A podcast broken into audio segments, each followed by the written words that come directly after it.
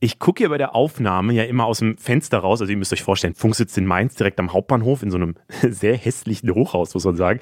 Und ich kann aus dem Studio, wenn man es so nennen will, auf den Bahnhof drauf gucken. Und da ist davor gerade ein Weihnachtsmarkt aufgebaut und die Lichter glänzen gerade. Es ist äh, der 22. Dezember abends.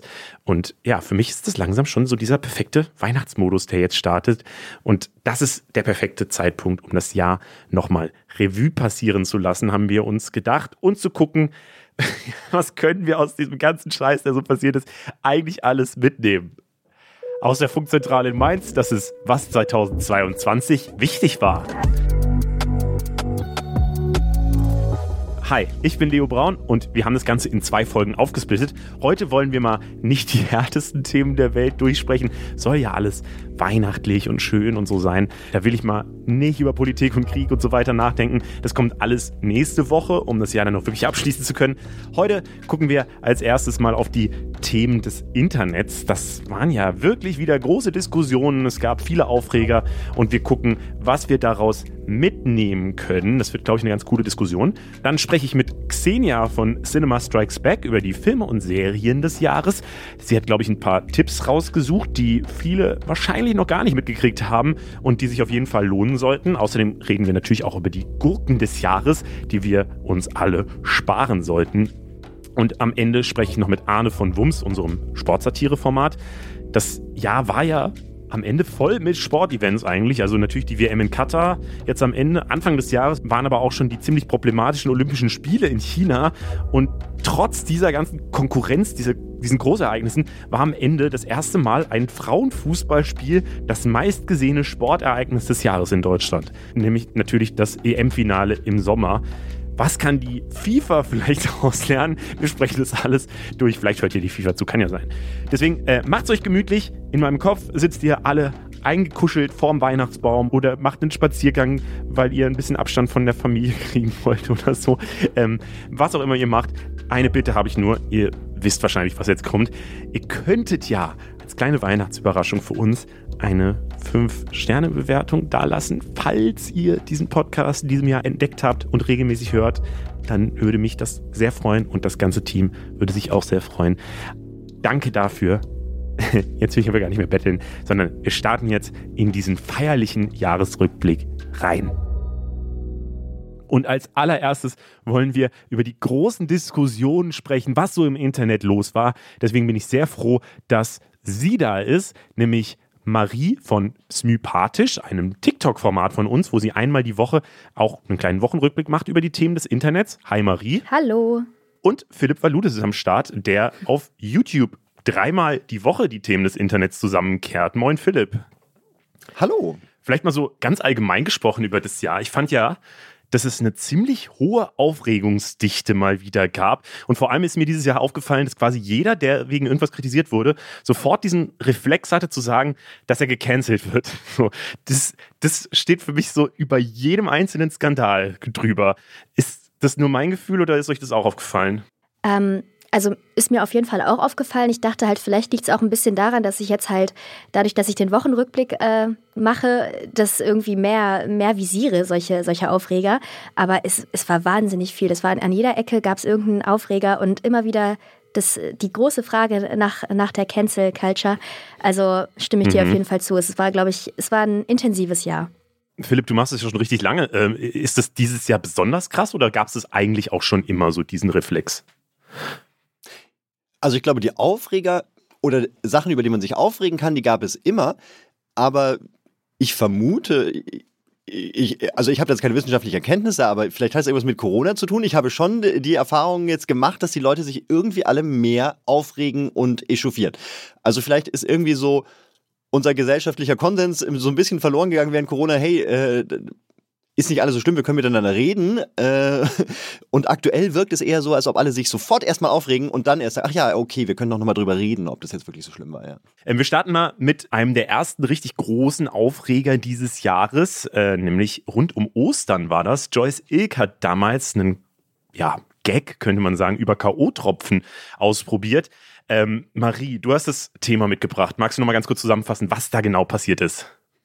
Äh, ja, sehr gerne. Ich ähm, denke da auch immer noch ein bisschen dran. Irgendwie hat einen das ein bisschen mitgenommen, finde ich. Vor allem, wenn man sich mit irgendwie Humor beschäftigt. Also es war so, dass Joyce dachte, es wäre eine sehr gute Idee, mit Luke Mockridge ein Foto zu posten und dafür folgende Caption zu wählen. Hat hier irgendwer von euch Eier gefunden? Ich habe nur ein paar K.O.-Tropfen bekommen. Frohe Ostern. Hashtag Partnerlook, Hashtag Freedom of Humor. Also normalerweise, wenn man Freedom of Humor irgendwo dazuschreiben muss, kann der Witz eigentlich nur schwach sein. Das ist jetzt aber nicht der Fall. Ich meine, es gibt ja auch wirklich kaum witzigeres als sexualisierte Gewalt. Also da war sie äh, wirklich sehr lustig unterwegs. Joyce kriegt dann sehr viele Kommentare, die äh, sie auch darauf aufmerksam machen, dass nichts davon, was sie da gemacht hat, auch irgendwie nur im entferntesten klar geht. Also wirklich, es war ein, ein reiner Shitstorm, wie man ihn sich vorstellt und also meiner Meinung nach auch verdient, weil das einfach kein, keine gute Caption ist für, für ein Bild zu Ostern. Ich weiß ich nicht. Ähm, sie löscht dann aber nicht den Post oder entschuldigt sich. Sie macht quasi das Gegenteil davon. Sie ergänzt noch eine weitere Erklärung und noch eine weitere Erklärung, dass sie gar keinen Witz über Betroffene von Gewalt machen wollte, sondern eine Anspielung ähm, auf einen Witz von Luke macht, der einfach nicht richtig verstanden wurde. Also wir haben es quasi einfach nicht verstanden. Das war ein Witz. Ähm, würde ich jetzt auch einfach mal sagen, es gibt kaum witzigeres als Witze, die man über elf Zeilen erklären muss, weil wir sie nicht verstehen. Sie hat sich dann nochmal mit ein paar ähm, Statements gemeldet, in denen sie über die sogenannten Grenzen des Humors spricht. Ähm, ja, sie versucht quasi ihren Witz über K.O.-Tropfen damit zu rechtfertigen, dass ihr Humor nun mal keine Grenzen hat. Ja, ich glaube, das Problem daran, das hatten wir damals hier auch schon im Podcast besprochen, ist ja gar nicht so unbedingt, dass es ein Gag über K.O.-Tropfen ist, sondern dass der gar keine Aussage hat. Also sie hat mit diesem Gag oder mit dieser Satire, wie sie es vielleicht nennen würde, äh, gar nichts ausgesagt und es halt hat kein Gag-Ebene, oder? Das ist so, finde ich, ein Problem, äh, das man da ganz klar sieht. Oder Philipp, wie schätzt du diesen Gag ein? Diesen Gag? Nenne jetzt auch noch so. Ja, also ich muss natürlich sagen, jedes einzelne Element in diesem in dieser Diskussion, also Luke Mockridge, K.O.-Tropfen, äh, schlechte Witze, alles hat ein ganz großes Atomzeichen drauf mit äh, Vorsicht, vorsichtig anfassen und richtig machen. Und nicht einfach mal so nebenbei raushauen, sondern äh, mega drüber nachdenken. Und ähm, das scheint diese Person da vielleicht nicht gemacht zu haben. Und also ich verstehe, dass sie sich dazu äußern will, aber vielleicht ist das eben eine Thematik, die nicht in Form eines Witzes oder in diesem Medium gemacht werden muss oder soll, weil man doch viel mehr erklären muss und Leute zuerst äh, sich wünschen, dass sie überhaupt erstmal den Kontext verstehen und wie ihre Meinung äh, dazu ist. Und oh, das ist da alles nicht passiert. Und ähm, und ohne das jetzt, jetzt auf sie zu beziehen oder äh, irgendwie zu beurteilen wollen, aber generell es ist immer die billigste Ausrede, sich auf die Freiheit von Humor oder auf Satire zu berufen, wenn eine Sache schief geht. Das, wenn, wenn man das machen muss, und, und, und das versucht zu, äh, so zu, irgendwie das Problem so zu lösen, dann ist schon davor irgendwas schiefgegangen in der Überlegung. Und ähm ja, aber hier finde ich es aber so krass, dass sie das ja offensichtlich antizipiert hat, bevor sie das gepostet hat. Also sie schreibt ja diesen Hashtag Freedom of Humor schon in den Post selber rein. Das heißt, ja. sie wusste ja schon, dass sie da diesen Shitstorm kassieren würde. Das wundert mich. Naja, so. also wenn du es schon vorher hinschreibst, ja. äh, das ist super mega billig. Also das, ähm, ist schwach. Wie findet ihr denn Ihren Umgang damit? Weil ich habe so das Gefühl, am Anfang, wie du gesagt hast, Marie, äh, hat sie sich ja so rausgeredet, ganz klar. Dann ist sie gefühlt untergetaucht. Zumindest habe ich gar nichts mehr von ihr mitgekriegt seit sehr langem. Und dann habe ich jetzt aber, äh, ist sie plötzlich wieder in der äh, ZDF, in dem YouTube-Format auf der Couch mit Leon Winscheid aufgetaucht, wo sie mit Sylvie Carlson, also eine von den Influencerinnen, Ach. die unter diesem Post kommentiert hatte, dass sie äh, dass sie selber K.O.-Tropfen bekommen hat und das halt nicht cool findet, darüber jetzt solche Art von Gags zu machen. Ja, also in dieser Sendung sind die beiden quasi aufeinander getroffen und haben dann versucht, so ein bisschen auszuloten, wie weit Humor gehen darf. Was kam bei rum? Ja, Joyce Ilk ist schon sehr auf ihrem Standpunkt geblieben, kann man, glaube ich, zusammenfassend sagen. Also ein paar Sachen sind die, sind die schon ein bisschen auf, aufeinander zugegangen. Vor allem mhm. Silvi Carsten ist, fand ich krass, wie ruhig sie dabei geblieben ist und wie, ähm, ja, wie sie sich auf dieses Format einfach auch eingelassen hat. Ähm, aber jetzt so, Joyce Ilk hat versprochen, glaube ich, wenn ich mich richtig erinnere, dass sie mehr reflektieren will, auch im Vorfeld oder so. Aber so richtig das Gefühl, dass sie das so ganz verstanden hat oder dass sie das jetzt nicht mehr machen würde, hatte ich jetzt auch nicht, muss ich sagen. Okay. Ich finde halt, es ist ein ganz gutes Zeichen dafür, dass jetzt eine betroffene Person den Witz nicht witzig findet, also da kann sie noch so viel Freedom of Humor dazu schreiben, wenn halt sich viele Menschen, die halt unter K.O.-Tropfen, also denen halt irgendwas zugestoßen ist, sich beschweren, dass dieser Witz halt nicht lustig ist, dann ist es doch eigentlich ein gutes Zeichen dafür, dass dieser Witz halt wirklich nicht lustig ist. So, also dann kann man so, noch so viel sagen, dass es Satire ist oder halt irgendwie Grenzen des Humors. Ähm, und dass sie sich jetzt zusammen mit Silvi Carson in eine Sendung setzt und sie dabei ruhig bleibt, finde ich dann irgendwie auch ganz ja, irgendwie bezeichnend dafür, dass ihr Witz vielleicht einfach provokativ war und Sylvie dann vielleicht dann doch eher um die Verständigung über halt äh, den Inhalt des Witzes ging. Ich würde mal als Learning aus der ganzen Nummer mitnehmen, dass man sich auch einfach mal entschuldigen kann oder zu Fehlern stehen kann und die auch als Fehler benennen kann. Das ist zumindest eine Sache, die hier auf jeden Fall schiefgegangen ist. Vielleicht noch eine andere Sache. Faisal Kavusi ähm, hat ja selber auch unter diesen ersten Post äh, was kommentiert, nämlich unter den Kommentar von Sylvie Carlson, als sie gesagt hat, dass sie äh, auch schon mal äh, Erfahrung mit K.O.-Tropfen hatte, hat er gesagt, er würde beim nächsten Mal die Dosis erhöhen und fand das offensichtlich auch witzig. Und ich finde, er hat ja den noch viel größeren Abfall in diesem Jahr hingekriegt. So, also der war dann bei Kurt Krömer in der Sendung. Die Sendung wurde sogar abgebrochen. Jetzt gab es äh, von Klengarn auf YouTube auch nochmal ein Video, äh, der diesen ganzen Fall Pfizer Kavusi aufdröselt, weil der ja jetzt mittlerweile ja in so eine Anti-Vogue-Comedy, würde ich es mal nennen, äh, gegangen ist und so komplett die vernünftige Seite verlassen hat, würde ich es mal grob sagen. Deswegen, für mich ist er tatsächlich eigentlich der größere Skandal dieses Jahr, weil er so gar nichts einsieht oder so. Hm. Hast du das ähm, oder ihr das ähm, Cover von seiner neuen Tour gesehen? Da ähm, ist quasi sein Kopf auf dem Boden eines äh, ja, Pflasterbodens und ein Polizist drückt sein Knie auf äh, seinen Kopf drauf. Also weiß ich jetzt auch gerade nicht, was da. Ich weiß nicht, das Ziel ist, glaube ich, einfach nur Hauptsache in die andere Richtung. Ja. Hauptsache ja, Aufmerksamkeit bekommen. Und das ja. äh, wollen wir ihm hier nicht geben. Deswegen wechseln wir schnell das Thema und kommen zum nächsten größeren Skandal. Und zwar war das eines der Sachen, die den ganzen Sommer dominiert haben, würde ich sagen. Der Song Laila von DJ Robin und Schürze äh, war ja so der erste Ballermann-Song, der tatsächlich wochenlang auf dem Platz 1 der deutschen Charts war. Und trotzdem wurde er auch viel gehasst. Philipp, warum wolltest du darüber reden? Ich wollte darüber reden, weil das ein, finde ich, ein ganz, ganz tolles Beispiel ist, äh, wie wir aktuell mit, mit, mit Sachen umgehen, weil ja, der Song ist sexistisch und ich finde ihn nicht gut und äh, er ist äh, vielleicht beleidigend für Leute und so weiter. Aber auf der anderen Seite haben die sich auch super gut zum Opfer stilisieren können, weil sie so krass viel Hate abbekommen haben und Leute angefangen haben, das äh, oder Gemeinden, äh, Städte wie zum Beispiel Würzburg das angeblich zu verbieten. Würzburg hätte einfach nur gesagt, okay, wir wollen jetzt nicht, dass auf unserem Fest gespielt wird, das sind unsere Feste und wir sagen, hey, spielt das bitte nicht. Aber daraus haben natürlich dann Leute wie Bild TV oder andere äh, gemacht, äh, die, die Politiker wollen plötzlich einen Song verbieten. Und ich fand sozusagen, wie eine Sache hochkochen kann in unserer Gesellschaft, hat sich an diesem Song super gut gezeigt. Und am Ende hat es den auch nur noch Promo gebracht und man fragt sich halt einfach nur, äh, ja, war es das wert? ja, für mich war das, was ich so dieser Prototypfall von dieses, da wird was gecancelt, so.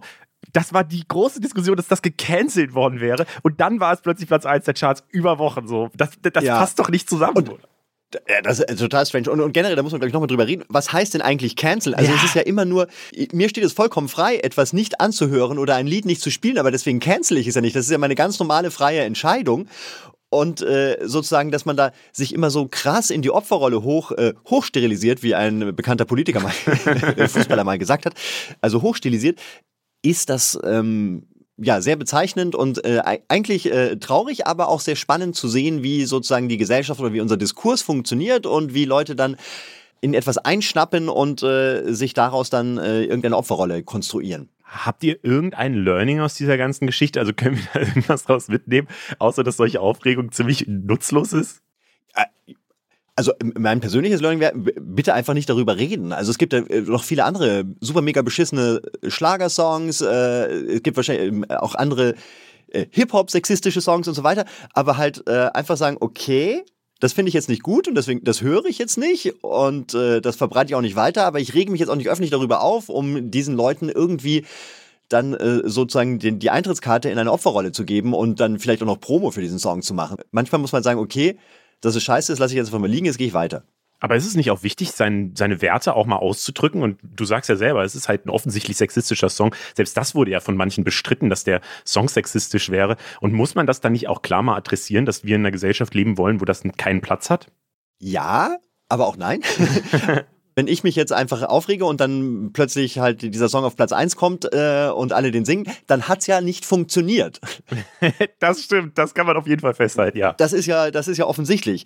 Man kann es irgendwie so allgemein kritisieren, äh, aber nicht so spezifisch auf eine Sache gehen, dass sich eine Person äh, mit einer Perücke plötzlich in der Opferrolle sehen kann und äh, dann, dann daraus Promo generiert. Vielleicht damit nicht nur zwei Typen hier drüber diskutieren, Marie, wie stehst du zu dem Song? Ich, ich fand das einfach so lustig alles. Also ich habe mich wirklich, ich habe mich so amüsiert einfach über diese ganze Diskussion. Es war einfach von Anfang bis Ende einfach, als wäre das geskriptet irgendeine Comedy-Sache hier gerade. Also wirklich, dass das ver verboten wurde. Es wurde ja nicht verboten. Niemand hat diesen Song verboten. Und dann plötzlich wurde es überall gespielt. Egal, wo ich hingegangen bin, drei Wochen lang. Aus jedem, aus jedem Geschäft habe ich dieses Lied gehört und musste immer wieder denken, also es war quasi, wie du auch gesagt hast, es ist halt echt ein ganz gutes Spiegelbild der Gesellschaft, äh, in der wir gerade irgendwie leben. Es, ist, ähm, es wird sich aufgeregt und dann wird es hochgecancelt und ähm, jetzt bleibt es wahrscheinlich einfach für immer der Laila-Sommer und ja, irgendwie haben alle ein bisschen was dazu beizutragen. Also kann, kann sich niemand rausnehmen. Ich finde das Wort hochgecancelt ganz schön. das trifft es eigentlich ziemlich Jugendwort gut. des Jahres 2023. Ist so. Ich werde das jetzt immer verwenden. Ähm, im, Im Sommer wurde es ja dann tatsächlich diese ganze Diskussion nur abgelöst von dieser Winnetou-Diskussion, die sich nahtlos angeschlossen hat, äh, wo es auch wieder um Verbot und alles ging. Was auch genau das Gleiche war. Es ja. war faszinierend. Es war wirklich genau dieselbe Diskussion, die man einfach mit einem anderen Thema nochmal geführt hat. Äh, und ja, naja. Ähm, ein anderes Thema, was äh, auch noch Anfang des Jahres oder so in der ersten Jahreshälfte äh, sehr groß war, das habe ich mal mitgebracht, weil ihr es einfach nicht auf den Themenzettel geschrieben habt und das können wir nicht hier ignorieren, dieses Thema. Und zwar die Böhmermann-Recherche über Finn Kliman äh, war, glaube ich, somit der größte Aufreger des ganzen Jahres. Ähm, ja, die Böhmermann-Folge selbst ist auch auf Platz 5 der meistgesehenen YouTube-Videos in diesem Jahr mit 4,4 Millionen Aufrufe. Und äh, zusammengefasst, Finn Kliman als großer YouTube-Star, äh, der auch mal ganz am Anfang seiner Karriere bei Funk äh, war und Teil dieses Netzwerks. Ähm, von ihm kam raus, dass er eben eine Maskenaffäre ähm, in der Corona-Pandemie 2020 hatte. Die Vorwürfe, er soll wissentlich fehlerhafte Masken an Geflüchtete gespendet haben, er soll bei verkauften Masken übers Produktionsland gelogen und asiatische Masken als europäische ausgegeben haben und er soll intern gegenüber einem Geschäftspartner in dem Kontext gesagt haben, dass Krise auch geil sein kann. Ähm, ja, mein größtes Learning auch an dieser Sache, ich, ich habe irgendwie immer dasselbe Learning, fällt mir gerade auf, aber ist mir auch egal, ist der äh, Umgang mit den Fehlern mal wieder, weil das war, finde ich, auch nochmal ganz katastrophal, wie das gelaufen ist. Und damit hat Finn Kliman wirklich dafür gesorgt, dass da wochenlang drüber geredet wurde. Ähm, weil er ja äh, erstmal dieses komplett emotionale Interview an den Spiegel gegeben hat. Dann hat er ein Entschuldigungsvideo gemacht, das eigentlich soweit ganz gut ankam, würde ich sagen, was ehrlicherweise aber trotzdem auch keine richtige Entschuldigung beinhaltet hatte. Und dann kam ja ein paar Wochen später nochmal diese eine Story auf Instagram, wo er sich dann als Opfer der woken linken Szene dargestellt hat und damit eigentlich dann doch wieder gezeigt hat, dass er diese Fehler wirklich gar nicht eingesehen hat. Und sich einfach wieder nur als Opfer inszenieren wollte. Seit Juli hat er sich dann aus dieser Öffentlichkeit wieder zurückgezogen und sagt, er will jetzt erstmal aufräumen gehen. Und da habe ich mir gedacht, das ist so das einzig Schlauste, was er jetzt hätte tun können, nämlich erstmal gar nichts mehr machen. Oder wie seht ihr das, Marie? Ja, ich muss auch sagen, also bis jetzt einfach still zu sein, irgendwie hätte ich nicht erwartet, dass er einfach sich wirklich komplett zurückzieht nach dem, was da passiert ist, was ja wirklich ein Riesending war. Ähm, hm. Ich war als ich das verfolgt habe, schon am Anfang, dachte ich, war ich sehr enttäuscht irgendwie auch und dachte mir so, das kann doch eigentlich alles gar nicht wahr sein. Bis zu diesem Zeitpunkt, als er dieses eine, diese eine Story da gemacht hat, da dachte ich, okay, der hat, der fühlt hier gerade keine Reue, glaube ich, dafür, was, was passiert ist mit diesem, ähm, ihr habt mich mit öffentlichen Geldern groß gemacht und jetzt zerstört ihr mich damit. Sowas, also da, ich habe mir diese Story so oft angesehen und dachte mir, das, das, nee, das hätte er vielleicht einfach jetzt lassen sollen. Also vielleicht diesen Schritt hätte er nicht gehen sollen. Und ja, jetzt danach äh, offensichtlich komplett, äh, jetzt ist er wahrscheinlich wirklich gecancelt so. Mal gucken, wie sich das weiterentwickelt, aber ich glaube, dass so wie er sich gerade verhält, einfach aufzuräumen, ist wahrscheinlich der beste Weg. Warum hat denn dieses System rund um Kliman so lange so gut funktioniert? Weil er hat sich ja so sehr als diesen, dieses Saubermann-Image, dieses Weltverbesserer-Image gegeben. Äh, hat es so dieses Bedürfnis nach einem Helden irgendwie ausgeglichen, das vielleicht alle haben? Mm, also ich hatte schon immer das Gefühl, ich hänge auch sehr viel auf Twitter rum, aber ich, es, es bröckelte schon länger so ein bisschen. Also es gab viele, die ihn nicht so gut fanden und halt auch äh, kritisiert haben, wie er zum Beispiel mit irgendwie Arbeitskräften umgeht. Ähm, aber ja, ich glaube, dieses Helden-Image, das war schon irgendwie so sein, sein Ding einfach so. Er war der, der halt am wenigsten verdient hat, wahrscheinlich mit dem, was er gemacht hat und äh, ganz tolle Sachen gemacht hat und so. Das hat, glaube ich, vielleicht einfach ein bisschen gefehlt und ähm, glaube, das hat, hat ihm natürlich auch ganz gut gefallen. Wahrscheinlich ist deswegen der, der Sturz jetzt auch ein bisschen tiefer noch. Hm. Philipp, glaubst du denn, dass er jetzt wirklich gecancelt ist oder glaubst du, er könnte auch vielleicht 2023 wieder mit seinem großen Comeback vor der Tür stehen? Das ist eine gute Frage. Also ich vermute natürlich, dass er versucht zurückzukommen, aber vielleicht haben die Fans jetzt irgendwie auch dann so gewittert, dass das nicht ganz so geil ist, einer Person zu folgen. Also, weil generell, die Sache mit den Masken und äh, Leute anlügen und äh, äh, ja, schlechte Produkte zu verkaufen, ist natürlich schlimm, schlimm, schlimm. Aber auf der anderen Seite, Leute, die ihm halt äh, ohne Nachdenken, also egal wem man ohne Nachdenken hinterherläuft, mhm. Äh, egal auf welcher Seite und äh, irgendeine Person einfach mega feiert und alles toll findet, was sie macht, das ist auch ziemlich dumm, ehrlich gesagt. Also, äh, ja. weil ich schalte ja nicht meinen, meinen gesunden Menschenverstand aus und sage, alles, was Finn Kliman macht, ist toll und äh, ich will jetzt da in dieses, in das äh, Klimansland oben äh, in äh, Norddeutschland fahren und so weiter. Sondern man muss ja irgendwie auch schon so ein bisschen nachdenken und, und, und äh, ja, ich glaube natürlich, dass er äh, diese, diese, diese äh, ja, Underdog-Rolle am Anfang super cool fand und dass die ihm natürlich auch äh, viele Fans gebracht hat und äh, dann ist er offensichtlich ein Geschäftsmann gewesen und hat gesehen, dass er mal ein Geschäftsmodell draus machen kann. Das, äh, das finde ich nicht gut, aber das werfe ich ihm jetzt nicht vor, weil er ist ein freies Land, kann er machen, was er will. Äh, aber dass dann halt Leute ohne Nachdenken sozusagen dahinterherlaufen, naja, ähm, alles eine komische Misere. Ja, dass er halt gelogen hat, das ist das große Problem, finde ich, oder? Also, dass er Masken verkauft und damit dann auch Geld verdient, das ist ja erstmal, glaube ich, wirklich völlig legitim. Nur, dass er ja. halt sagt, dass er daran kein Geld verdient und lügt, ist halt ein Problem, dass er, dass die Masken gar nicht aus portugiesischer Herstellung kommen, sondern irgendwie aus Asien angeflogen kommen und teilweise auch gar nicht diesen medizinischen Vorschriften ausgereicht haben und so. Ähm, das waren ja so die großen Probleme. Und dann eben auch noch so als Sahnehäubchen obendrauf, dass er die dann auch noch spendet mit einer großen Geste und dann kommt am Ende raus, das waren einfach defekte Masken, die, die er quasi entsorgt hat und so getan hat, als hätte er eine große Gut, Gutmenschentat irgendwie getan. Ja, ich glaube, also, also gut, über defekte Masken äh, muss, muss ich als Bayer auch nicht reden, äh, weil ich glaube, Dobrindt hat irgendwie drei Millionen gekauft, die alle kaputt waren und hat sich mit Söder da fotografieren lassen, als sie am Flughafen hier gelandet sind. Äh, das, das scheint verbreitet zu sein. Aber ja, ich glaube, er ist halt dann äh, sozusagen, ähm, er ist dann nicht mehr rausgekommen aus dieser Nummer und musste dann immer noch sagen, ja, äh, und die sind halt toll und hey, ihr lieben Fans, und jetzt spende ich dir auch noch. Ähm, ich, ich würde jetzt nicht sagen, dass er ein Opfer davon ist, sondern aber, dass er gesehen hat, oh, dieser, dieser Weg funktioniert ja ganz gut und äh, hat dann eben mit ein bisschen äh, ja, durchtriebener Geschäftsenergie versucht, da noch das Beste für sich rauszuholen, aber hat sich immer mehr in diese Lügen verstrickt und am Ende musste das irgendwann in sich zusammenfallen. Wir machen mal eine Abstimmung. Glaubt ihr, 2023 versucht Finn Kliman zumindest ein Comeback? Weil ich sag ja. Ich glaube auch. Ich sag auch ja. Ja. Okay, dreimal ja. Es wird spannend. Dafür ist er zu Geschäftsmann. Ja, und das ist immer so. Das war bei Luke Mockridge auch so, ja. dass er dann irgendwann wieder in die Öffentlichkeit reingeslidet ist. ist. Er hat jetzt auch viel Zeit, sich darüber Gedanken zu machen, wie sein Comeback aussehen wird. Und ich glaube, er hat auch immer noch ein paar AnhängerInnen. Also Voll. Und ich meine, bei Elon Musk sehen wir alle gerade, dass es auch egal ist, was man für einen Fehler macht. Die Leute ja. laufen immer noch hinterher, wenn sie Bock haben. Äh, ich frage mich halt, ob er so als der Geläuterte irgendwann zurückkommt und versucht, wieder an sein positives Image anzuknüpfen oder ob er auch so eine Pfizer Kavusi-Nummer hinlegt und dann äh, irgendwie gegen den linken Mob irgendwie auf, aufmarschiert äh, und, und das so ein bisschen mehr nach vorne stellt. Das könnte beides sein, glaube ich. Vielleicht macht er das gerade schon. hinter den Kulissen. Ja, stimmt, spannende Sache. Also ich glaube auch, dass er, dass er als Opfer zurückkommen wird. Die Opferrolle ist schon ganz, ganz dankbar. Und er hat sie ja schon gestartet, ne? Das ist vielleicht wirklich gar nicht so, äh, also da, daran kann man vielleicht schon was sehen, dass er diese Story da überhaupt gemacht hatte.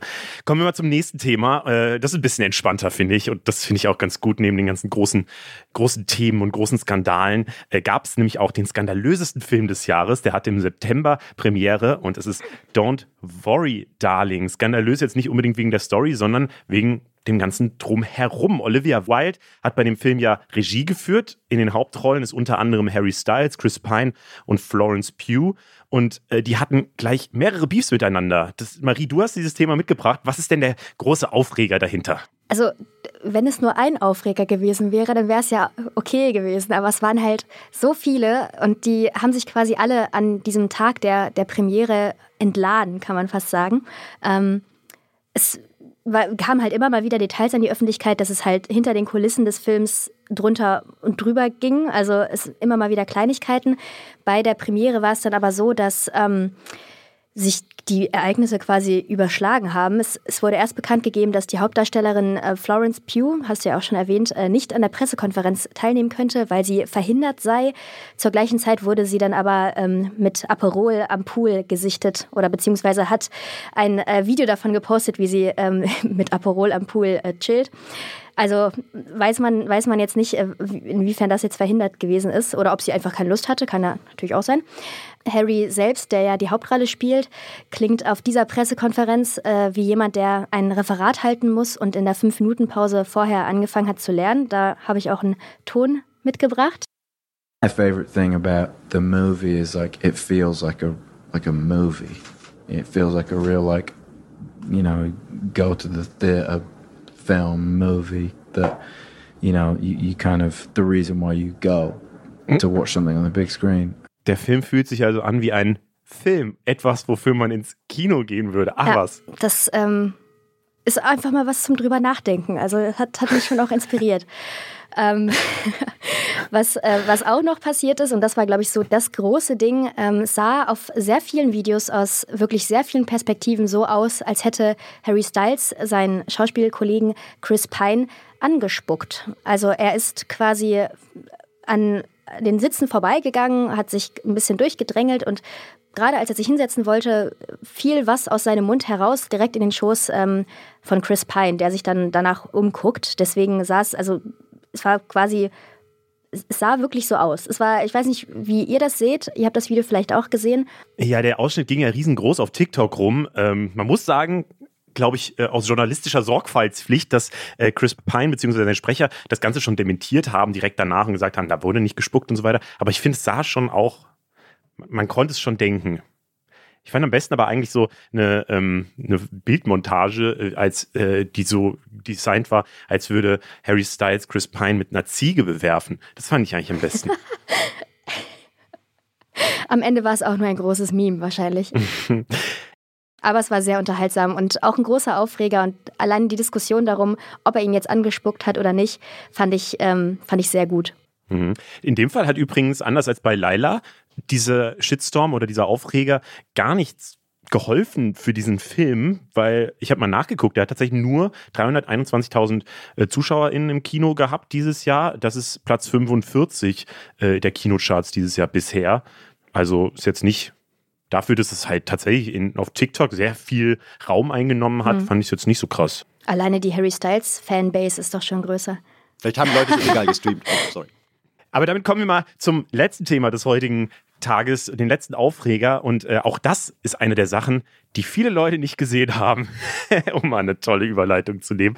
Und zwar Bild Live äh, wird eingestellt. Offenbar Bild TV äh, stoppt seine äh, Sendungen zum Teil. Ähm, was ist da los, Philipp? Ja, also äh, und zum Verständnis, also äh, dieses gesamte Konstrukt heißt Bild TV, das ist sowas wie, wie Welt oder NTV, das läuft im linearen Fernsehen, 24 Stunden am Tag und hat aber äh, sozusagen aktuelle Fenster, das heißt dann Bild Live. Also in der Früh gibt es dann äh, von, ich glaube von 9 bis um 1 so ein Fenster und am Abend gibt es Bild Live am Abend, das ist dann irgendwie ab 18 Uhr.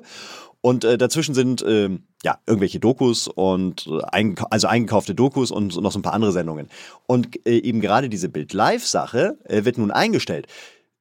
Kann man jetzt äh, dazu stehen, wie man will. Das Lustige daran ist nur einfach, dass ah, dieser Sender von Julian Reichelt gestartet wurde, also dem wir kennen ihn alle, den, den äh, inzwischen wegen Compliance-Verfahren aus dem Axel Springer Verlag, und das muss man erstmal schaffen, äh, hinausgeworfenen Julian Reichelt.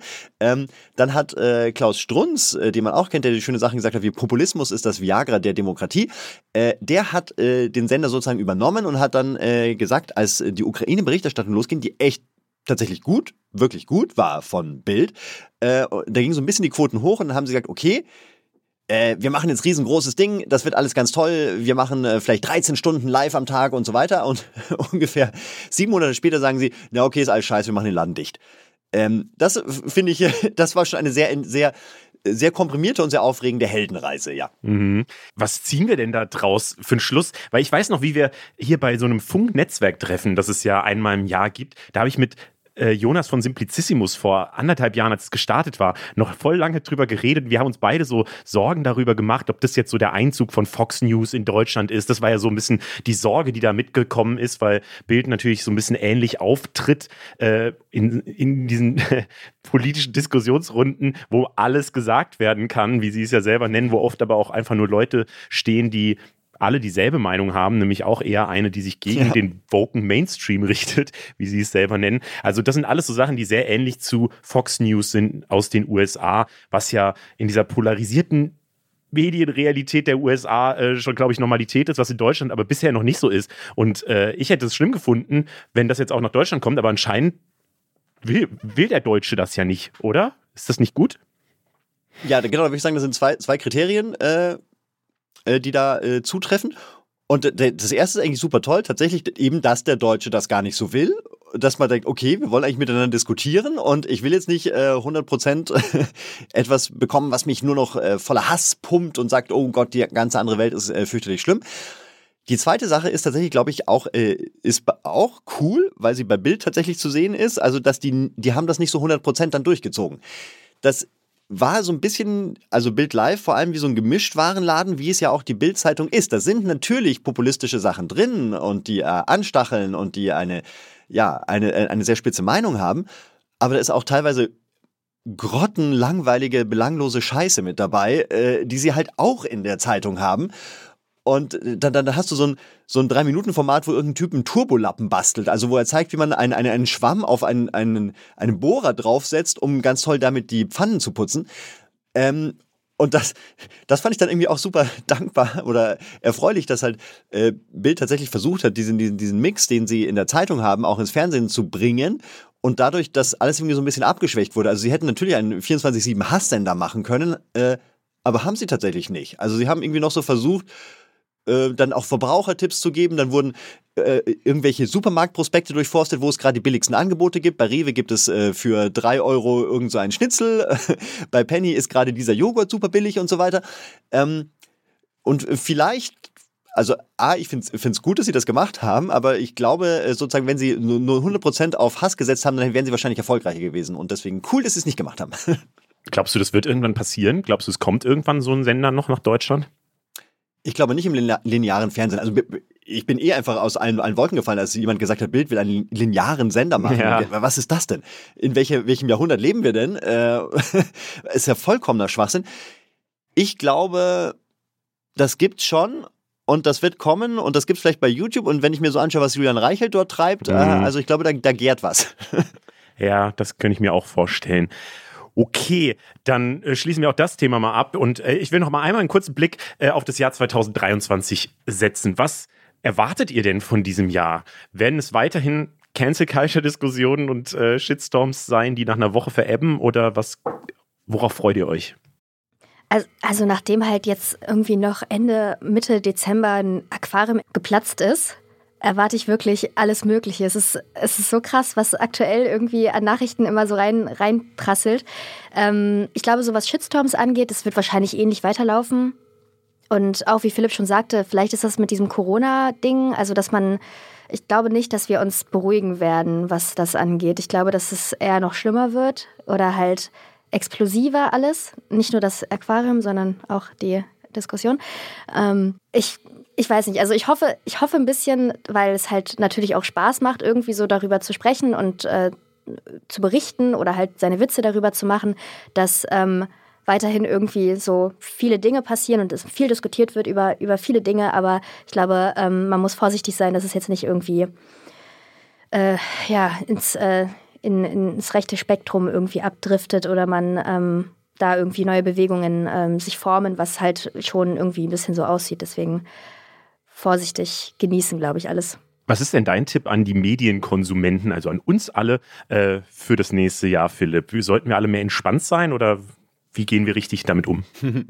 Ja, definitiv mehr entspannt sein. Und also was den Ausblick angeht, bin ich total bei Marie. Also ich glaube, ich glaube das auch äh, alles, was sie gesagt hat. Aber ich wünsche mir, dass wir irgendwie so ein bisschen, dass man halt so anfängt wieder aufzuräumen und dass man äh, feststellt, okay, manche Sachen sind gar nicht so schlimm und da müssen wir jetzt nicht übertreiben und äh, auch aufräumen im Sinne von, oh guck mal, da haben sich Leute radikalisiert äh, im Internet mhm. und äh, glauben, dass der deutsche Staaten äh, einfach ein Mist ist und wollen irgendwie ein Kaiserreich wieder richten. Und ich glaube, sozusagen alles, was über die letzten zwei, drei Jahre angefallen ist, das, es wäre sehr schön, wenn wir das jetzt langsam wieder aufräumen könnten und zu so einer Normalität zurückkehren. Das ist sehr schön. Wir gucken uns äh, in dieser Folge jetzt auch noch äh, die weiteren wichtigen Themen an, die Deutschland beschäftigt haben. Nicht nur die, die so im Internet groß waren. Deswegen danke euch erstmal, dass ihr hier am Start wart. Ich fand es richtig gut. Danke dir. Vielen Dank. Wir machen weiter mit den Film- und Serien-Highlights 2022, weil wir dachten uns, vielleicht hilft euch das ja gerade zwischen den Jahren oder an den Weihnachtsfeiertagen oder so, wenn man Zeit hat, auch mal die Sachen zu gucken. Und wir reden natürlich auch kurz über die, den ganzen Schrott, den ihr nicht gucken müsst, weil äh, ja, dafür haben wir ja Leute bei uns im Netzwerk, die sich gefühlt jeden Film, der so rauskommt, jede Serie angucken und sehr viel Zeit darauf verwenden, damit ihr den ganzen Mist nicht gucken müsst. Und äh, deswegen bin ich sehr froh, dass das erste Mal jemand von unserem Film- und Serienformat Cinema Strikes Back am Start ist. Und das ist Xenia. Herzlich willkommen, Xenia. Hi, danke für die Einladung. Äh, vielleicht mal ganz am Anfang allgemein gefragt, war denn 2022 aus deiner Sicht ein gutes Film- und Serienjahr? Auf jeden Fall. Es war vor allem ein Serienjahr, würde ich sagen, weil sehr, sehr viele große Serien gestartet sind, unter anderem House of Dragon natürlich, das äh, Prequel zu Game of Thrones ähm, oder auch Rings of Power auf Amazon Prime. Und die Filme waren da ein bisschen zweitrangig, für mich persönlich jetzt. Ähm, ja, das ist ja eine perfekte Überleitung, weil ich will als erstes über die Filme reden.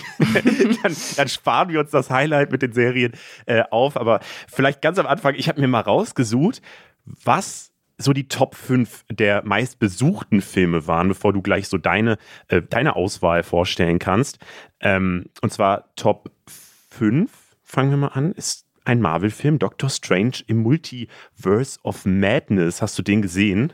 Den habe ich leider nicht gesehen. Ähm, aber das ist natürlich auch ein Marvel-Film und ähm, Marvel produziert ja pro Jahr sehr, sehr viele ähm, mhm. Verfilmungen von unterschiedlichen Sachen. Ich finde auch, irgendwann kommt man nicht mehr mit. Äh, wenn man Disney Plus hat, dann kann man sich noch die ganzen Marvel-Serien auch noch angucken. Ähm, und ich glaube, das ist dann was für die Marvel-Ultras, ähm, die sich dann mega auf den die Fortsetzung ja auch gefreut haben. Es ist ja nicht der erste Doctor Strange. Ja, genau. Wir gehen mal schneller durch bei den anderen. Platz 4 ist Die Schule der magischen Tiere Teil 2, also irgendein so Kinderfilm, von dem ich noch nie gehört habe, ehrlich gesagt. Platz 3 ist Fantastische Tierwesen, Dumbledores Geheimnisse. Auch da muss ich sagen, den ersten Fantastische Tierwesen habe ich noch geguckt und Harry Potter-Fan bin ich sowieso, aber da bin ich auch irgendwie ausgestiegen. Ah, okay, den habe ich ja noch gesehen, weil ich bin auch ein riesen Harry Potter-Fan. Muss aber auch sagen, dass mir äh, seit dem zweiten Teil die fantastische Tierwesen-Filme ein bisschen aufstoßen. Mhm. Deswegen ähm, war ich dann auch nicht ein Riesenfan äh, von Dumbledores Geheimnisse. Der hat es bei mir sogar auf die Flop-Liste des Jahres geschafft. Oh, okay. Ähm, ja, deswegen ja, ich glaube, man sieht da schon, warum die ganzen Studios immer Fortsetzungen machen und so, weil fast immer sind es Fortsetzungen oder irgendwelche Franchises, die dann besonders erfolgreich sind, egal ob die Qualität gut ist oder nicht.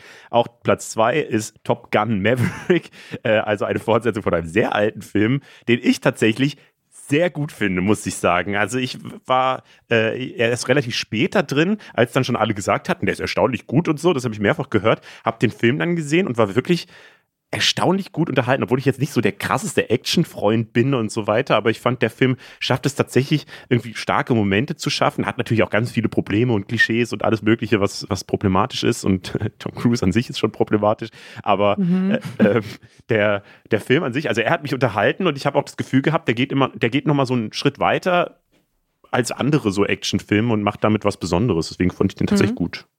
Okay, also ich, äh, viele in unserem Team finden den auch super, deswegen ähm, kann ich da jetzt gar nicht für unsere allgemeine Meinung sprechen, aber mir persönlich hat der Film leider nicht so gut gefallen. Oh. Aus den Gründen, die du schon angesprochen hast, ein bisschen. Ähm, ja, die Schwierigkeit, glaube ich, auch ähm, ja keinen richtigen Feind darzustellen, aber dann trotzdem so ein bisschen mit dem Krieg äh, zu spielen und den ja auch so zu verherrlichen. Und mhm. dann macht es uns der Film vielleicht ein bisschen zu einfach, auch keinen Feind uns darzustellen und dann ähm, trotzdem uns zu zeigen, wie cool das ist, so ein Kampfflugzeug zu fliegen. Aber ähm, ja, ich verstehe total, dass der Film Spaß gemacht hat und auch ein großes Kinoerlebnis. Und ich freue mich immer, wenn es Kinofilme gibt, die die Leute ins Kino ziehen. Und ja, deswegen. Ja, tatsächlich muss man da wahrscheinlich sein Gehirn wirklich ausgeschaltet haben, damit man den so richtig genießen kann, weil sobald man einmal drüber nachdenkt, wie viel Propaganda fürs Militär und äh, USA und so weiter Eben. da drin steckt, ist schon schwierig. Äh, Platz 1, da muss ich mal Trommelwirbel machen, ist äh, Minions auf der Suche nach dem Miniboss. auch ein, ein Franchise, aus dem ich irgendwann ausgestiegen bin. Ja, geht mir genauso. Hast du dich nicht äh, verkleidet in, in einem nee. Anzug und bist ins Kino den, gegangen? Ich habe den TikTok-Trend nicht mitgemacht, muss ich sagen. Aber anscheinend, also über vier Millionen Deutsche waren in diesem Kinofilm. Das ist unfassbar. Krass. Ja, hätte ich auch niemals gedacht. Auch interessant, dass es so mehrere Kinderfilme sind. Vielleicht das Kino wird immer mehr zu so einem Event, was man auch mit Kindern machen kann. Also zumindest diese Schule der magischen Tiere ist ja auch Kinderfilm mäßiger. Okay, aber dann äh, haken wir mal den Mainstream ab, so als, als viel, was wir nicht gesehen haben, wenn man ehrlich ist. Ähm, gucken mal auf deine Top-Filme. Du hast ja zwei rausgesucht, äh, die du allen empfehlen wollen würdest. Was ist denn der Platz zwei für dich? Platz zwei. Ähm, Platz zwei ist für mich der schlimmste Mensch der Welt ähm, von dem Norweger Joachim Trier. Kennst du den Film? Null. Ich habe den noch nie gesehen. Ich habe mir gerade eben den Trailer angeguckt, weil du ja schon geschrieben hast, dass du über den reden wirst. So. äh, gar nichts von gehört, ehrlich gesagt. Okay, dann freut mich das voll, wenn ich dir den empfehlen darf. Ähm, das ist eine Komödie ähm, und es handelt eben von dem Leben der Protagonistin Julie und wie sie ihre Liebe findet eigentlich in äh, der Mitte ihres Lebens, also in ihren Zwanzigern. Und es geht so ein bisschen um ihre Entscheidungen und Personen, die sie in ihrem Leben begleiten, aber dann auch wieder verlassen. Und ich finde, der Film ist so eine ganz nette ähm, Metapher für auch unsere Unentschlossenheit als Generation, irgendwie so Netflix, mhm. die mega viele Angebote haben, was natürlich auch eine privilegierte Position ist, aber äh, wo man manchmal überfordert sein kann. Ähm, und der Film gibt einem so ein bisschen mit, ist es auch nicht schlimm, wenn man sich mal falsch entscheidet oder in den Augen von anderen Leuten der schlimmste Mensch der Welt ist. Ähm, mhm. Ja, deswegen, ich kann den Film auf jeden Fall empfehlen. Er ist sehr berührend. Aber es ist dann schon eher so ein ruhiger Film. Äh, ist es so typisches Arthouse oder so? Ja, auf jeden Fall. Also äh, man muss sich Zeit nehmen für den Film, aber er ist dann doch so unterhaltsam, auch weil die ähm, Hauptdarstellerin Renate Reinswe auf jeden Fall ähm, sehr einnehmend ist in ihrem Schauspiel ähm, und es ist auf jeden Fall was für Menschen, die ähm, ja mal so einen emotionaleren, aber auch lustigen Film sehen wollen, dann äh, würde ich dann Der schlimmste Mensch der Welt empfehlen. Mhm. Spielt er denn, also ist er denn selber auch aus Norwegen? Das habe ich mich gefragt, weil er ja in Oslo spielt, aber er wurde für zwei Oscars nominiert, was ja zumindest für einen ausländischen Film dann krass wäre. Ja, äh, der genau spielt auch äh, in der Stadt und äh, er wurde genau für den besten internationalen Film nominiert. Okay, klingt, klingt spannend auf jeden Fall. Vielleicht Was ist denn dein äh, äh Top 2? ja, ich habe ich hab auch überlegt, ich äh, würde tatsächlich, ich habe aber nicht so viel gesehen, muss man sagen. Ich würde tatsächlich Tom Kang Maverick da reinzählen. Nein! das ist ein bisschen unangenehm. Aber ich dachte auch, ich, ich Nein, dachte auch, ich muss ein bisschen den Mainstream nach oben halten. Ich, bin, ich, Ey, ich kann total verstehen, dass der Film einem mega viel Spaß gemacht hat. Deswegen will ich dich jetzt gar nicht dafür outcallen. Aber überspielen wir das mal ganz schnell, weil wir da gerade schon drüber geredet haben. Was ist denn dein Platz 1? Mein Platz 1, das ist ein Film, den vielleicht einige schon auf dem Schirm haben. Everything Everywhere All at Once von Dan Quinn und Daniel Scheinert, äh, den zwei Dans. und ähm, ja, das ist ja ein Film des viel diskutierten A24-Produktionsstudios und es hat meiner Meinung nach die besten Filme der letzten Jahre eigentlich produziert. Äh, den Horrorfilm Der Leuchtturm, wenn er dir was sagt, von Robert Eggers mhm. ähm, oder auch Lady Bird von Greta Gerwig oder so. Mhm. Und es geht eben um die Protagonistin Evelyn Wang, die einen Waschsalon besitzt und so Ärger mit der Steuer hat und mit ihrer Familie. Und äh, es ist ein sehr maximalistischer Film äh, und sehr so hypermodern und macht total viel Spaß, einfach weil er sehr, sehr viele Sachen miteinander kombiniert und sehr kreativ ist. Ähm, und nebenbei erzählt es auch noch eine Geschichte über eine Familie und eine Tochter, die nicht akzeptiert wird von ihrer Mutter. Ähm, also das ist vom Produktionsdesign, vom Schauspiel einfach das Beste, was ich dieses Jahr gesehen habe. Also für alle, die den Film noch nicht gesehen haben, geht auf jeden Fall in Everything Everywhere All at Once, weil einige Kinos spielen den sogar noch ähm, oder sonst eben auf Streaming-Anbieter nachholen. ist doch bestimmt auch so ein Film, der nächstes Jahr bei den Oscars eine Rolle spielt und dann wieder in die Kinos kommen wird, oder? Das habe ich Ja, mir definitiv. Also Michelle Yeoh, die Hauptdarstellerin, hat auch so eine krasse Performance hingelegt. Also ich bin jedes Mal, ich habe den jetzt auch schon, ich glaube, dreimal gesehen, ähm, bin ich jedes Mal, ja, sprachlos. Ich muss ganz ehrlich sagen, und ich will jetzt nicht die Party crashen, aber ich habe den auch gesehen im Sommer. Und ähm, ich weiß, dass der sehr beliebt ist und dass der auch bei Rotten Tomatoes, glaube ich, so in den Top-Rankings insgesamt, also in so, bei so einer Filmbewertungswebseite, äh, ganz oben mit dabei ist. Und äh, ich habe den gar nicht gefühlt, muss ich sagen. Ich habe den geguckt und war so, also mich hat das, ich, ich habe ehrlich gesagt so das Gefühl gehabt, dass ich einfach zu dumm für den Film bin, dass der irgendwas Nein, mir erzählen will, was ich nicht verstehe. Und das, das also ich komme mit so sehr kreativen, also es ist sehr so, es ist so ein Multiversumsfilm, das hast du ja schon auch gesagt, ähm, wo, wo man so zwischen verschiedenen Dimensionen hin und her hüpfen kann und dafür muss man immer irgendwas Verrücktes machen, also sowas wie mit, mit einem Papier sich so, so, ein, so einen Riss in die Haut machen, der dann so, so weh tut und das, das ist so, das sind so die Sachen, die da ständig passieren, dann in, sind die verschiedenen Welten, in denen das Ganze stattfindet, alle teilweise sehr weird, dass man dann irgendwie Würstchenhände hat und sonst irgendwas. Und ich war die ganze Zeit so, weiß ich nicht, wenn ich mir einfach irgendwie. Also es, das sah für mich aus wie so ein Brainstorming von irgendwelchen Leuten, die mal was ganz Verrücktes machen wollten. Und dann haben sie halt das so zusammengemixt alles. Und für mich hat das alles nicht so richtig viel Sinn ergeben. Dann muss da der Donut irgendwie gerettet werden und irgendwie so. Es war, es hat nicht Ich alles. finde, darauf muss man sich einlassen, auf diese verrückte äh, Art und Weise Film zu machen und auch unterschiedliche Genres miteinander zu kombinieren. Also für mich war das voll das Fest, also visuell und weil der Film hinter jeder Ecke noch eine Überraschung parat hatte.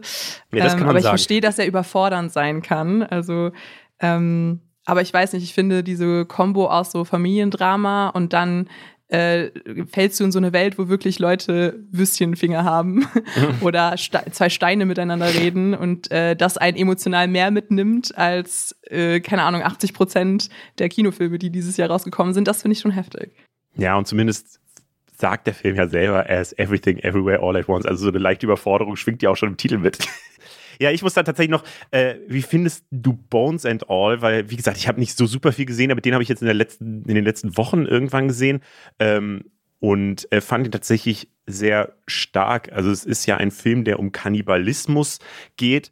Ähm, und da fand ich es tatsächlich, also auch der, ja, ist ja also man merkt ja schon, dass er irgendeine Aussage treffen will, aber ich habe mich halt die ganze Zeit während des Films gefragt, was will er mir eigentlich sagen? Habe es natürlich auch da wieder nicht rausgefunden, sondern musste danach so eine Kritik lesen. Ähm, aber Der Klassiker. ja, ja, genau. ähm, aber für mich hat der trotzdem funktioniert, weil äh, der als Film erstmal funktioniert, als so persönliche Geschichte von jemandem, der so seinen Platz in der Welt finden muss, mit diesem, mit dieser Veranlagung, irgendwie dieses Kannibalistische zu haben und äh, dann halt ja auch extrem krasse Szenen irgendwie fabriziert. Das heißt, für mich war der Film einfach als Film hat der funktioniert und hat mich gut unterhalten. Ähm, und gleichzeitig finde ich, wenn man dann nochmal nach dem Kinobesuch das Ganze reflektiert und was wollte er mir eigentlich sagen, kann man erstmal mit seinen Freunden drüber diskutieren und dann, wenn es dann auch noch eine äh, befriedigende Antwort gibt und das alles, alles irgendwie doch einen Sinn hatte, ähm, dann ist es für mich ein sehr guter Film und deswegen hat der Film für mich so alle Checks gesetzt so und deswegen fand ich dann tatsächlich, ob das jetzt der beste Film äh, des Jahres ist, kann ich wirklich nicht sagen, dafür habe ich zu wenig gesehen, aber für mich war der ein sehr guter Film. Mhm. Da würde ich dir sogar zustimmen. Ähm, ich finde, Luca Guadagnino heißt ja der ähm, Regisseur. Der hat ja auch Call Me By Your Name zum Beispiel gemacht. Ja, äh, mit Timothy Film. Chalamet. Und genau, Timothy Chalamet spielt ja auch hier wieder mit. Und Army Hammer, ähm, der Kannibale.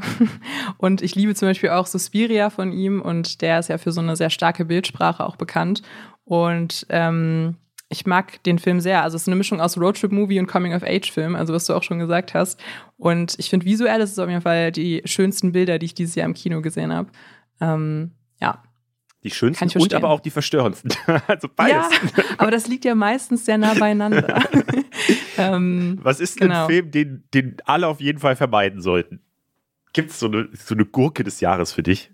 ja, ähm, die würde ich auf jeden Fall die Gurke des Jahres an Blond verleihen. Äh, ich weiß nicht, ob du davon was mitbekommen hast, von der Debatte rund um die Verfilmung von Marilyn Monroes Leben Ah, auf Netflix. Ähm, nee, habe ich tatsächlich wenig verfolgt. Okay, ähm, dann kann ich dir mal eine kurze Einführung geben, weil da gab es eine richtige Kontroverse dieses Jahr. Das ist ein Spielfilm von Andrew Dominic und der ist auf Netflix rausgekommen und das basiert auf einem fiktiven Roman über Marilyn Monroe von Joyce Carol Oates.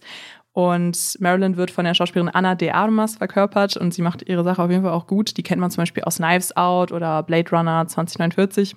Mhm. Ähm, oder auch The Grey Man, auch eine Netflix-Produktion von diesem Jahr. Und im Vorfeld wurde, wurde mega viel über den Film gesprochen. Also Anna de Armas Performance wurde für einen Oscar gehandelt. Und der wurde dann im September in Venedig uraufgeführt und hatte eine 14-minütige Standing Ovation. Also das ist dann schon sowas, was dann auf dem ja, Schirm von vielen FilmkritikerInnen irgendwie auftaucht. Ähm, und es geht eben um Marilyn Monroe und die Tragödie um ihre Karriere und die Trennung von Norma Jean, also ihrem realen Namen und eben der Kunstfigur Marilyn. Mhm. Und das Krasse ist aber, dass der Film so tut, als wäre ein Biopic, aber eigentlich auf einer fiktiven ähm, Erzählung über Marilyn beruht. Das heißt, Gerüchte, wie dass sie eine Beziehung mit John F. Kennedy hatte, werden in dem Film eigentlich als so Tatsachen dargestellt. Ah. Und das ist ein bisschen schwierig, kannst du dir jetzt vielleicht schon vorstellen, ähm, weil ja der Film dann eigentlich alles miteinander vermischt und ähm, Marilyn eigentlich auch sexualisiert, in dem Sinne, dass er sie nur danach definiert, was sie für Leid erfahren hat und wie sie missbraucht wurde, vor allem von Männern in der Branche. Ähm, dabei eigentlich dann so ein Statement machen will über so etwas, aber äh, ja, der vielen dann aufgestoßen ist, weil die Bildsprache so ähm, sehr sexualisierend war oder auch vielleicht auch gewaltverherrlichend. Also das ist für mich dann auch noch mal schwieriger, finde ich, wenn so ein Film äh, visuell vermeintlich so sehr artsy ist und so ästhetisch äh, anspruchsvoll, aber dann darunter sich verbirgt eigentlich ähm, ein schwieriger Inhalt oder eben eine Figur zu nehmen, die eigentlich viel mehr war als nur ähm, ihr Sexsymbol da sein, sondern sie hatte, eigentlich war auch eine der ersten Frauen, die ähm, eine Produktionsfirma gegründet haben, zum Beispiel in Hollywood, und sich viel dafür eingesetzt hat, ähm, sich auch anders zu definieren und äh, eben nicht nur, dass sie für viele ein Sexsymbol war äh, im 20. Jahrhundert, Genau, und deswegen ist er für mich auf jeden Fall die Enttäuschung des Jahres. Also macht einen großen Bogen um diesen Film. Lest euch lieber einen anderen. Gibt es nicht ganz viele Filme, My, My Week with Marilyn oder so? Es gibt doch ganz viele Marilyn Monroe-Filme. Das heißt, wenn man sich für den, das Thema interessiert, dann vielleicht was anderes gucken. Ja, also es gibt auf jeden Fall auch gute Dokumentationen über ihr Leben und ja, ich glaube, das ist ja so ein ewiges Thema auch in der Filmbranche. Es gibt tausend Biopics. Also Elvis ist ja auch äh, dieses Jahr Den fand gestartet. Ich auch gut. Ja, den fandst du auch gut, ja. Ähm, oder auch Bohemian Rhapsody in den letzten Jahren. Mhm. Ähm, und ich glaube, da zog dann sich so ein Trend äh, von Biopics über KünstlerInnen. Ähm, und ja, ist immer so die Frage, weil man das schaut und dann direkt denkt, okay, das war jetzt Realität, aber man muss sich dann immer fragen, ähm, was steckt da wirklich hinter? Lass mal über die Serien reden und auch da äh, zu den äh, zwei Top-Serien gehen. Was ist denn bei dir die Nummer zwei? Ähm, meine Nummer zwei ist von diesem Jahr The Boys. Ähm, das ist die dritte Staffel, die da schon angelaufen ist auf Amazon Prime. Und es war für mich eines meiner äh, diesjährigen Serien-Highlights. Also für alle, die es nicht kennen, The Boys spielt in einer Welt, in der Superhelden als Promis gelten eigentlich. Dahinter steckt dann ein Riesenkonzern Wort, der seine Helden vermarkten will. Und die meisten Helden sind aber an dieser Macht zerbrochen und eigentlich äh, ignorante Arschlöcher.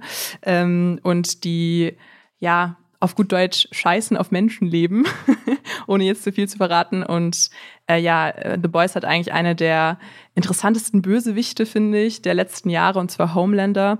Also es ist so ein bisschen eine Persiflage auf Superman, äh, würde ich jetzt sagen. Ähm, und er ist ein, der Anführer der Sieben. Das ist dann so eine Gruppe, auch wieder eine Parodie eben auf äh, die Justice League zum Beispiel. Und er hat so sehr ja, eigentlich Mummy-Issues und äh, ist dabei aber auch noch total grausam. Und es geht dann eben um den Protagonisten Huey, der mit ein paar Freunden so eine Vigilante-Gruppe bildet, um gegen diese Superhelden, die aber im, ja, ähm, in der Popkultur total berühmt sind, dagegen anzukämpfen und aufzudecken, dass die eigentlich total problematisch sind. Hm, ich habe noch nichts davon gesehen, ehrlich gesagt, aber es klingt richtig gut und äh, mir wurden, wurde die Serie auch schon ein paar Mal empfohlen, deswegen vielleicht hole ich die wirklich jetzt mal zwischen den Jahren nach. Auf jeden Fall eine riesige Sehempfehlung von mir. Also es ist so witzig und nimmt immer Bezüge auf aktuelle popkulturelle Sachen. Ähm, also Kendall Jenners Pepsi-Commercial wird da übrigens auch ah, ähm, okay. ironisch kommentiert. Also es ist sehr, sehr lustig. Nice. Äh, klingt, ja. klingt richtig gut. Bei mir auf Platz zwei ist We Crashed hast du die gesehen? Das ist von Apple TV Plus eine Serie äh, mit Jared Leto und Anne Hathaway. Geht um äh, WeWork, also so ein Coworking Space, so ein Unternehmen, was sich, ich glaube, 2000 in den 2010ern irgendwann gegründet hat und äh, super erfolgreich wurde, aber mit so einem extrem dubiosen Geschäftsmann, der einfach die ganze Zeit gelogen hat und so weiter. Das, die, der wird eben gespielt von Jared Leto. Ähm, und die haben ja einen großen Konzern. Also es gibt ja diese WeWork Coworking Spaces, auch in, also in Mainz gibt es die nicht, aber in Berlin habe ich zumindest mal einen davon gesehen und in Köln, glaube ich, gibt es die auch. Ähm, also das ist schon ein Riesenunternehmen, was wirklich existiert. Und so diese Geschichte, die dahinter liegt, mit diesem ganz verrückten Typen, finde ich schon also die hat mich richtig fasziniert irgendwie und ich kannte die halt auch gar nicht. Und deswegen, ich mag das sowieso, also auch bei Büchern und so, ich lese eigentlich lieber Bücher, die auf echten Geschichten beruhen oder so, als, als wenn sich nur Sachen ausgedacht wurden. Und in dem Fall, ich weiß jetzt natürlich auch nicht, wie realistisch das alles ist, aber äh, es hat mich sehr wohl, also, also es hat mich sowohl gut unterhalten, als auch habe ich das Gefühl, man lernt dadurch irgendwie was über so das Businessleben und was das so für Leute sind und wie man auch weit kommen kann, wenn man einfach betrügt. Mhm. so. Ja, ich habe mir auch die Geschichte, weil ich die Serie leider nicht kannte, äh, durchgelesen und war dann so, ah, das klingt interessant. Bei mir ist einfach, dass ich äh, nicht den tausendsten Streaming-Anbieter bezahlen ja. will und dann dadurch keinen Apple Plus habe, aber wer weiß. Ich, ich überzeugst so, du mich jetzt. Ich mache immer so Hopping. Tatsächlich habe ich auch Mythic Quest von Apple TV Plus, fand ich auch äh, ziemlich strong. Äh, das ist so eine Sitcom, aber ich bin auch ein bisschen verzweifelt immer auf der Suche nach einer Sitcom, damit ich irgendwas beim Kochen gucken kann. Okay. Ähm, aber wir haben, wir teilen uns äh, einen Platz 1. Mhm. House of es? Dragon. Yes! Niemand hätte gedacht, dass äh, der Hype nochmal da ist nach der achten Staffel Game of Thrones. Du bist dann wahrscheinlich auch, ähm, hast du auch PTSD von Game ja, of Thrones? Ja, voll, voll, voll, voll. Äh, diese, die letzte Staffel von Game of Thrones haben wir hier zusammen tatsächlich im, äh, in der Funkzentrale geguckt, weil wir so, eine, so einen größeren Bildschirm haben und wir waren alle so enttäuscht danach. Das war richtig schlimm und deswegen, ja, ich habe auch ja. gar nicht damit gerechnet, dass mir die Serie gut gefallen wird, ehrlich gesagt, weil ich auch so diese generellen Prequel, Sequel, sonst was immer ein bisschen skeptisch gegenüberstehe, aber äh, die Serie hat es tatsächlich geschafft, mich voll wieder einzunehmen. Geht mir genauso. Also spielt ja 200 Jahre vor den Ereignissen von Game of Thrones ungefähr ähm, und handelt dann um den, die Besetzung des Eisernen Throns in Westeros. Also eigentlich nichts Neues, aber es geht eben nur um die Familie Targaryen und äh, genau um den Bürgerkrieg, der dann daraufhin ausbricht. Und ja, also ich finde, ich, dadurch, dass ich ein Riesenfan von der Game of Thrones Serie war, also zumindest von den ersten sechs Staffeln, ähm, war das bei mir eigentlich ein Selbstläufer, aber die Serie ist wirklich gut gemacht ähm, und auch wieder Kostüm und Setdesign und Schauspiel, also ganz große Nummer. Mm, und das Writing war hier auch viel, viel besser als in der achten Staffel. Mhm.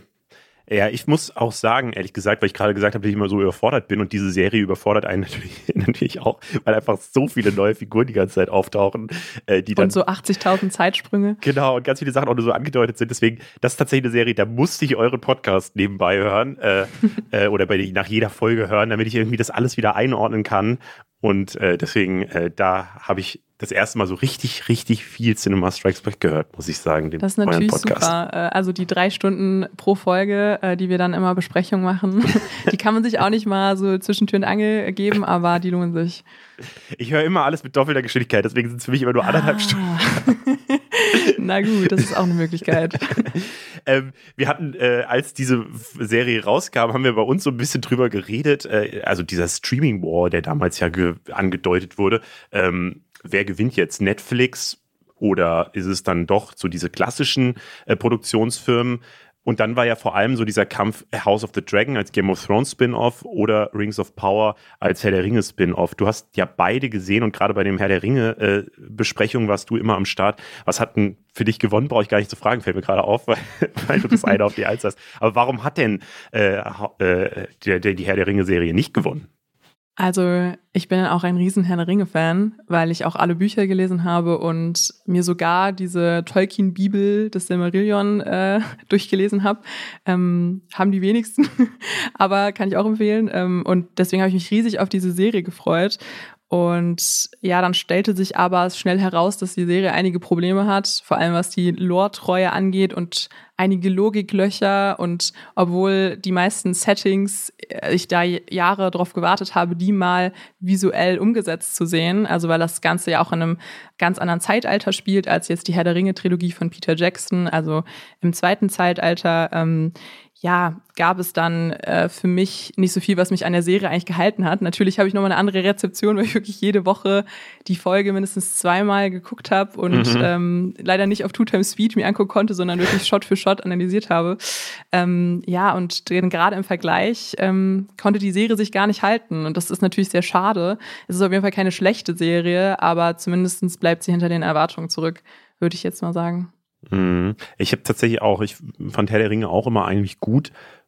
Hab die Serie angefangen, Rings of Power, fand den Anfang ehrlich gesagt, den fand ich auch ganz gut.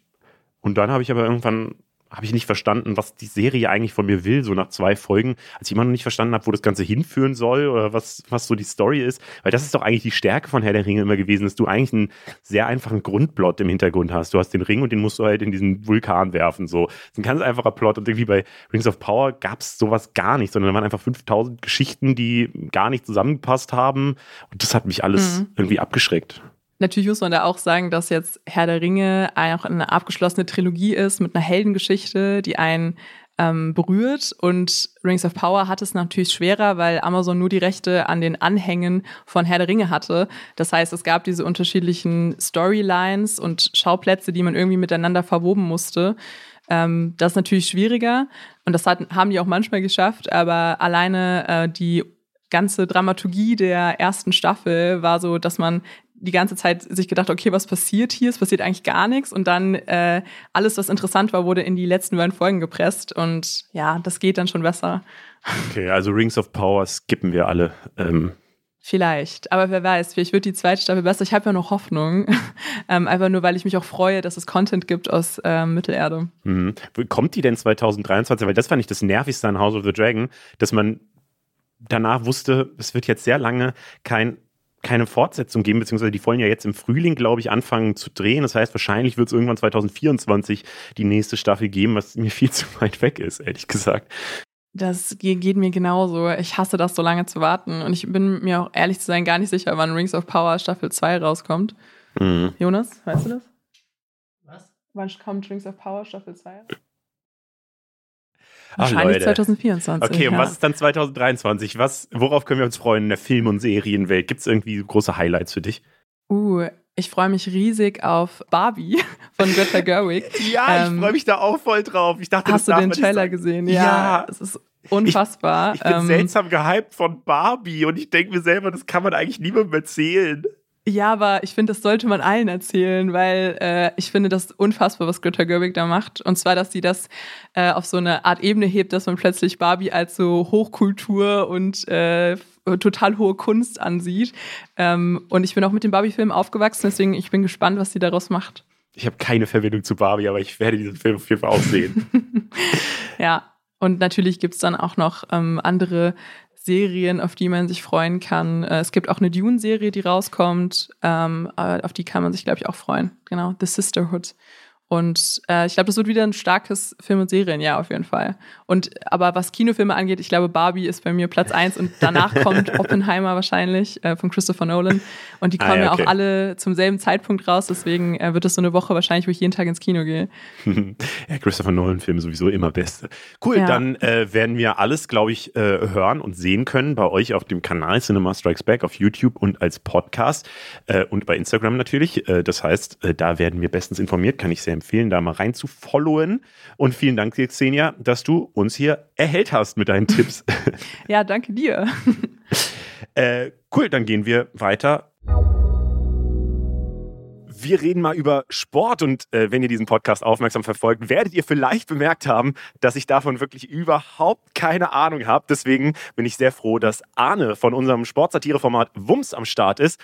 Äh, erstmal herzlich willkommen, Arne. Moin. Hi sportlich würde ich sagen, war das ja schon ein relativ vollgepacktes Jahr, oder? Also Olympia in äh, China am Anfang des Jahres, dann die Frauenfußball-EM im Sommer, jetzt die WM und das nur so die großen Events. Aber vielleicht mal direkt als Einstiegsfrage, kommt es nur mir so vor oder war dieses Jahr ja noch viel klarer, dass Sport auch wirklich politisch ist? Weil das waren ja die großen Diskussionen, oder? Äh, ja, auf jeden Fall. Ne? Du hast halt direkt äh, mit den Olympischen Spielen in China halt ein Austragungsort, der nicht wenig in der Kritik steht und natürlich dann halt zum, zum Jahresende jetzt die WM in Katar, die halt genauso in der Kritik steht, aus anderen Gründen. Und man merkt halt einfach auch in der Diskussion, in den Medien, in der Gesellschaft, allgemein untereinander, ähm, es ist ein großes Politikum. Und gerade wenn man halt zwei von diesen riesigen Events hat, die halt in fragwürdigen Ländern stattfindet, dann ist es halt automatisch äh, politisch auch einfach interessant, ja. Mhm. Dabei wird ja auch immer das Wort Sportswashing so genannt. Also bei der WM war das natürlich, weil Katar offenbar zeigen wollte, wie mächtig es ist. Äh, und China hat ja auch eben, wie du sagst, bei den Olympischen Spielen letztlich so die Möglichkeit genutzt äh, und sich als globale Superpower irgendwie inszeniert, äh, die auch in so einer Pandemie, die ja Anfang des Jahres auch noch präsenter war und in China, glaube ich, auch immer noch präsenter ist, ähm, ja, wie sie trotz dieser Pandemie so ein Mega-Event durchziehen kann. Glaubst du, das hat alles dem Sport am Ende geschadet? Schwierig zu sagen, weil der Sport findet ja statt. Und ähm, ich glaube, dass der Sport in der Hinsicht halt auch einfach nur, ja, wie soll man das sagen, halt ein Mittel zum Zweck ist. Also es sind halt diese Interessenverbände dahinter, diese politischen, diese wirtschaftlichen, äh, die halt den Sport als Vehikel nehmen und ihn halt ausnutzen, so kann man es sagen. Aber in mancher Hinsicht profitiert er auch dadurch. Ne? Mehr Gelder, gerade bei, bei nicht sowas wie Fußball, wo die Leute sowieso einen Haufen Asch verdienen, aber sowas wie im Wintersport, Leichtathletik, ähm, da sind halt Gelder wichtig, weil die halt bei weitem nicht so viel verdienen wie halt ein Profifußballer. Mhm. Und in der Hinsicht profitieren sie hoffentlich finanziell in irgendeiner Form davon, aber die SportlerInnen kommen halt immer mehr in so einen Fokus, dass sie sich halt auch positionieren sollen, müssen, wie auch immer. Ne? Also die haben halt einen großen Druck von außen. Wie kann es sein, dass du jetzt nach, nach China, nach Katar fährst, obwohl du eigentlich so eine integre Persönlichkeit bist? Also wie kannst du das mit deinem Gewissen vereinbaren? Ich glaube, da ist halt so ein gewisser Druck. Hm. Aber ich weiß nicht, ob der Sport daran tatsächlich zugrunde geht das war ja bei der WM, glaube ich, sogar noch stärker als zum Beispiel bei Olympia. Da hatte ich zumindest nicht so beobachtet, dass da auf den Sportlern selber so der Druck erhöht wurde, ähm, dass sie jetzt in China plötzlich, weiß ich nicht, Leichtathletik machen oder äh, das war ja eine Wintersport, mhm. warte mal, ähm, dass sie in China jetzt irgendeine Wintersportart ausführen. Ähm, bei der WM war das ja dann schon gerade in Deutschland halt ein großes Thema. Werden sie jetzt diese One Love Binde anziehen? Werden sie ein Symbol machen? War das jetzt ein groß genuges Symbol mit dem Mund zu halten und so? Und da hatte ich schon das Gefühl, dass dieser Druck auf die Nationalspieler vielleicht tatsächlich dafür gesorgt hat, dass sie nicht ganz dabei waren bei dem Spiel oder so. Oder sehe ich das falsch? Mhm. Ich glaube auch, dass es einer von vielen Faktoren ist. Also bei der deutschen Nationalmannschaft sind auch viel, viel andere Sachen im Argen. Ähm, und klar, diese ganze Diskussion, welche Binde tragen wir jetzt? Was ist unser Zeichen? Wie machen wir das? Dann hat man im Nachgang so ein bisschen gehört, dass es intern Diskussionen gab, äh, wer macht was, wie machen wir das, wie gehen wir damit um? Und am Ende hat man sich halt mit dieser kleinsten gemeinsamen Nennergeste geeinigt, hinter der anscheinend ja auch nicht alle Spieler standen. Also klar, hat das nochmal intern vielleicht so kleine Zerwürfnisse bereitet. Ähm, aber das hat jetzt im Beispiel der deutschen Nationalmannschaft, glaube ich, war das halt einer von vielen Faktoren. Ähm, Du willst also sagen, wir wären gar nicht Weltmeister geworden, auch wenn es diese Diskussion nicht gegeben hätte. Das ist ja also ich hatte gedacht, äh, dass spätestens im Viertelfinale Schluss ist. Hm. Ganz ehrlich. Ähm, nein, das ist halt einfach ein Problem. Diese Mannschaft ist äh, gerade im Umbruch und es gibt halt sportlich auch ganz viel, was sich da ändern muss, damit es halt wieder erfolgreicher wird. Und dann sind halt eben solche Störtöne eben durch so eine Debatte halt alles andere als zuträglich, definitiv. Man kann halt nicht sagen, dass dieses Politikum Sport halt keine Auswirkung auf die SportlerInnen hat. Definitiv hat sie das. Mhm. Die Frage ist halt immer nur, ist glaube ich auch individuell zu sehen, in welchem Maße. Mhm. Das ist ja auch bei Fans letztlich so, weil auch da gab es ja diese großen Diskussionen dieses Jahr. Äh, sollte man diese Spiele schauen? Sollte man sie nicht schauen? Viele Leute haben es anscheinend boykottiert, zumindest in Deutschland. Also zumindest die Quoten nachweisbar deutlich schlechter als bei den letzten WMs. Auch jetzt das Finale, was ja eigentlich sportlich wahnsinnig gelobt wurde, aber ähm, ja, was halt einfach viel weniger Leute sich angeschaut haben. Wie würdest du denn sagen? Weil ich meine, wenn wir jetzt in die Zukunft gucken, und das wollen wir hier als, obwohl das ein Jahresrückblick ist, wollen wir auch ein bisschen in die Zukunft reingucken. Ich glaube, wir müssen uns da jetzt irgendwie überlegen, wie wir mit solchen Situationen umgehen, weil die ähm, autokratischen Staaten scheinen da ja Gefallen dran zu finden, solche Events bei sich auszutragen. Also Saudi-Arabien denkt jetzt auch über die WM-Bewerbung für 2030 nach, was dann 2024 entschieden wird. Katar hat sich für die Olympischen Spiele 2036 beworben. Also äh, zumindest scheint das ja weiterhin ein Ding bleiben zu können, ähm, dass, dass diese autoritären Länder so Groß-Events äh, nutzen. Wie würde man denn da am besten umgehen? Oder war es jetzt schon ganz gut? Wir haben es boykottiert und damit ein Zeichen gesetzt und das reicht dann auch. Ich glaube, in dem Fall muss man einfach sagen, äh, um mal mit so einer dummen Floskel rauszugehen, äh, der Fisch stinkt vom Kopf. Das Problem ist halt einfach nicht, dass diese Länder das sich da bewerben. Bewerben kann sich jeder. Also das ist ja vollkommen okay. Die Frage ist halt nur, vergibt man das halt an diese Länder? Man weiß halt, mhm. halt, dass es da Probleme gibt auf vielen Ebenen. Und es ist natürlich, muss man auch dazu sagen, eine sehr europäische, schrägstrich westliche Sicht. Äh, mhm. Das wurde ja auch viel diskutiert. Aber am Ende sitzt da die FIFA oder halt eben der, äh, das IOC und entscheidet das und sagt, okay, gut, wir berücksichtigen diese Wahl und stimmen halt dieser Bewerbung zu. Und ich denke, das ist, das ist ja schon der große Fehler. Mhm. Aber glaubst du denn, das ändert sich nochmal? Also glaubst du, dass jetzt zum Beispiel Olympische Sportverband, die FIFA oder wer auch immer sich das nächste Mal zweimal überlegen wird, so eine, so eine Veranstaltung an so einen autoritären Staat zu äh, geben, damit es eben gar nicht so diese, diese riesen Diskussionen gibt? Ganz ehrlich, nö. Ich glaube nicht, dass, also die FIFA im jetzigen Zustand scheißt da drauf. Da bin ich mir ziemlich sicher. ich habe ja auch weltweit, haben ja die Leute halt trotzdem geguckt. Ich glaube, vier Milliarden war die Zahl, die ich irgendwo gehört habe, was wahrscheinlich auch, also ich meine, diese, diese weltweiten Quotenerhebungen, die machen ja gar keinen Sinn, weil das überhaupt nicht messbar ist und so. Deswegen muss man da, glaube ich, sehr vorsichtig sein. Aber zumindest sehr viele Leute, kann man glaube ich sagen, haben dieses WM-Finale auf dieser Welt gesehen. So, deswegen glaube ich auch, so, so, viel, so groß war das Zeichen halt nicht, was Deutschland gesendet hat, weil drei Millionen weniger geguckt haben oder so. Ja, das sagst du genau richtig. Also wenn du guckst, wie, wie viele südamerikanische Fans, wie viele Fans aus dem arabischen, aus dem afrikanischen Raum da waren. Ne? Also die haben halt das ja mega gefeiert. Die hat von den durchschnittlichen Stadionbesucherinnenzahlen, hat die einfach, es sind irgendwie knapp über 53.000 BesucherInnen pro Spiel da gewesen im Schnitt. Das heißt, die FIFA verbucht das für sich als Erfolg jetzt, weil es waren jetzt aus rein sportlicher Sicht zu den Finalrunden hin war es halt echt spannend. Du hast halt natürlich das Traumfinale gehabt mit dieser super Happy End Situation. Messi wird Weltmeister, historisch, historisch. Ähm, also für die ist es wie im Traum verlaufen. Und ich finde auch den Gedanken dahinter, lass uns denen eine Chance zu geben, ähm, sich zu entwickeln, sich zu bessern. Also wir sehen halt auch immer mit einer westlichen Brille da drauf, das muss man auch manchmal auch dazu lassen. Also das heißt jetzt nicht, dass ich irgendwas da gut reden möchte, was Menschenrechtsverletzungen mäßig da abgeht. Ähm, aber viele Sachen, die halt da normal sind, sind bei uns verpönt. Ne? Allein diese ganze Debatte um, um Alkoholverbote. Und die Hoffnung ist natürlich, dass sich dadurch was ändert, dass sich diese Länder öffnen. Das kann passieren, aber es wird sich halt erst in ein, zwei, drei Jahren zeigen.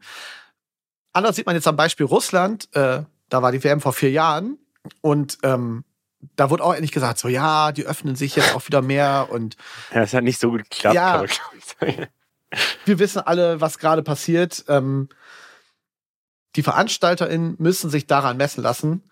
Und wir werden das erst in zwei, drei Jahren sehen, ob da wirklich was sich gebessert hat. Ob das Kefala-System, ob Menschenrechtsverletzungen, ob die Situation der Frauen zum Beispiel, ob sich das alles gebessert hat. Mhm. Es kommt, glaube ich, auch darauf an, wie die Öffentlichkeit dann wirklich langfristig drauf schaut, weil jetzt so einmal das System zu kritisieren und dann aber jetzt auch äh, das wieder abzuschließen und zu sagen, wir gucken jetzt auch nicht mehr auf Katar, weil die WM ist ja vorbei, warum sollten wir das machen? Das ist, glaube ich, auch die falsche Herangehensweise. Deswegen werde ich auf jeden Fall versuchen, hier in dem Podcast äh, das auch im nächsten Jahr immer mal wieder, also mhm. jetzt auch nicht wöchentlich oder so, aber zumindest, dass wir ab und zu mal auch nochmal dahin schauen.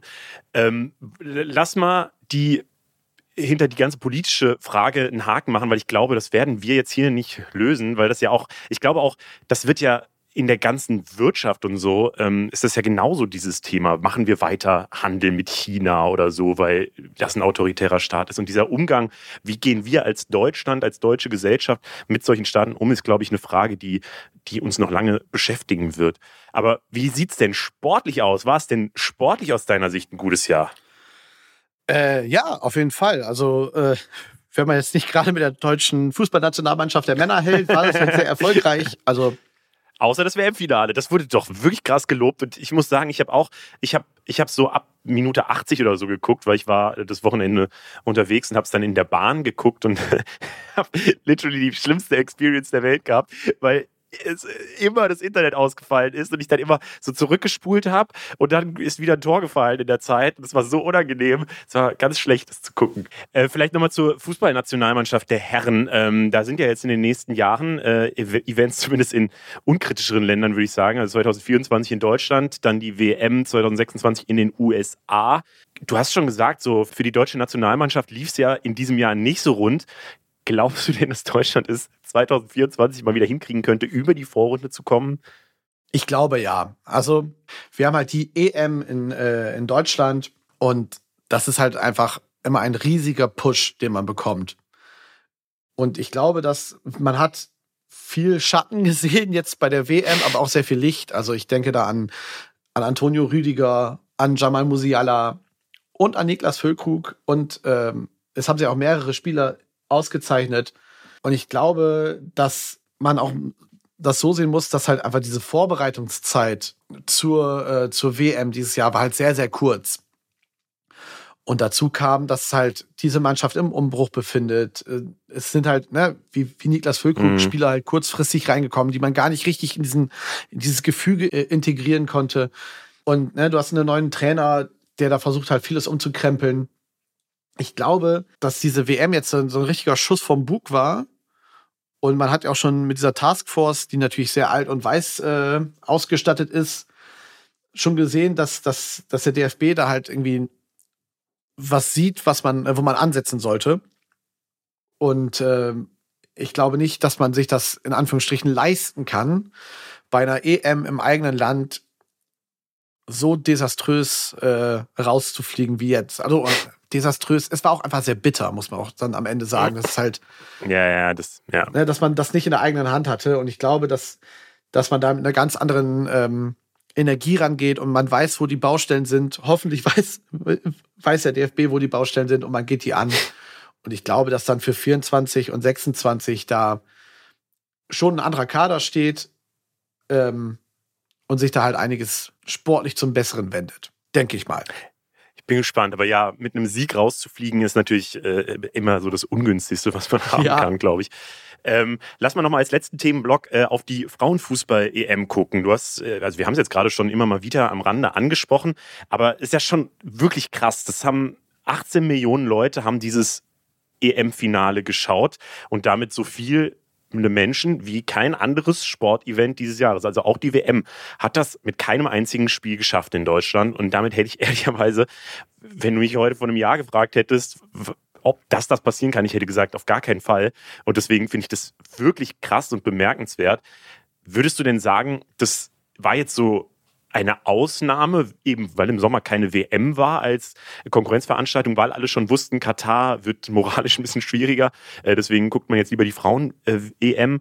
Oder ja, zeichnet sich da ein langfristiger Trend ab? Ich glaube schon, dass sich da ein langfristiger Trend abzeichnen wird. Der wird vielleicht nicht ganz so groß, also er ist wirklich einen, eine hohe Ausschlagkurve gehabt und tatsächlich auch begünstigt dadurch, dass halt eben dieses Turnier der Männer halt in den Winter verfrachtet wurde und das Frauenturnier, also die EM der Frauen halt so viel Platz hatte. Aber man merkt halt einfach, dass da viel mehr Interesse dran ist. Also auch schon vorher mhm. wurde die Vermarktung halt immer mehr angekurbelt. Also die Besucherzahlen in der Frauenbundesliga steigen ja jährlich. Also tatsächlich jetzt ne, hat diese EM auch sehr, sehr viel Positives hervorgerufen die haben, glaube ich, jetzt nach dem siebten Spieltag schon also die, die, Zuschauerzahlen erreicht, die sie halt in der Saison davor halt über das ganze Jahr Ach, erreicht krass, okay. haben. Also nach sieben Spieltagen. Mhm. Ähm, und ich glaube, dass, dass das natürlich jetzt gerade dieser Peak durchaus durch das Turnier der Männer halt ein bisschen beeinflusst ist. Es ist im Winter, es ist kritisiert. Die Leute sagen so, warum soll ich mir die Scheiße in Katar angucken, wenn ich mir halt auch den Frauenfußball, der auch sehr an Qualität gewonnen hat, muss man auch dazu sagen, angucken kann, wo du halt noch ein bisschen mehr so so back to the roots ist. Das ist halt auch nicht so komplett durchvermarktet. Das ist die große Stärke noch, muss man auch sagen, der Frauen, dass das da noch ein bisschen mehr so auf dem Teppich geblieben ist. Mhm. Hat aber auch den Nachteil, wenn es nicht so kommerzialisiert ist, dass es halt ja direkte finanzielle Auswirkungen hat, oder? Also, weil, also glaubst du, dass sich das auch noch angleichen wird, dass Frauen wirklich irgendwann mal Equal Pay äh, kriegen und einfach ähnlich gut bezahlt werden wie die Herren oder zumindest so, dass da wirklich alle ähm, ja profimäßig halt, die in der Bundesliga spielen, dann auch wirklich davon leben können, schon allein? Also so wirklich Equal Pay, nein, zumindest nicht in absehbarer Zeit. Also es gibt immerhin, zumindest im, im Nationalverbund äh, oder in den Nationalverbänden, gibt es ja immer wieder äh, positive Beispiele, wo halt die Verbände sagen, okay, wir zahlen den Frauen genauso viel Prämie wie den Männern. Also ja schon mal ein guter Schritt, ein Schritt in die richtige Richtung. Aber es ist einfach nicht so viel Geld drinne momentan noch, wie es halt bei der Bundesliga ist, also bei der Bundesliga der Männer.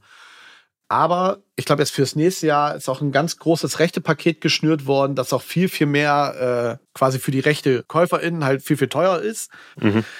Aber dadurch profitiert natürlich die Liga, weil sie halt viel mehr Geld einnimmt, das halt an die Vereine auszahlen kann. Die können halt die SpielerInnen halt besser bezahlen.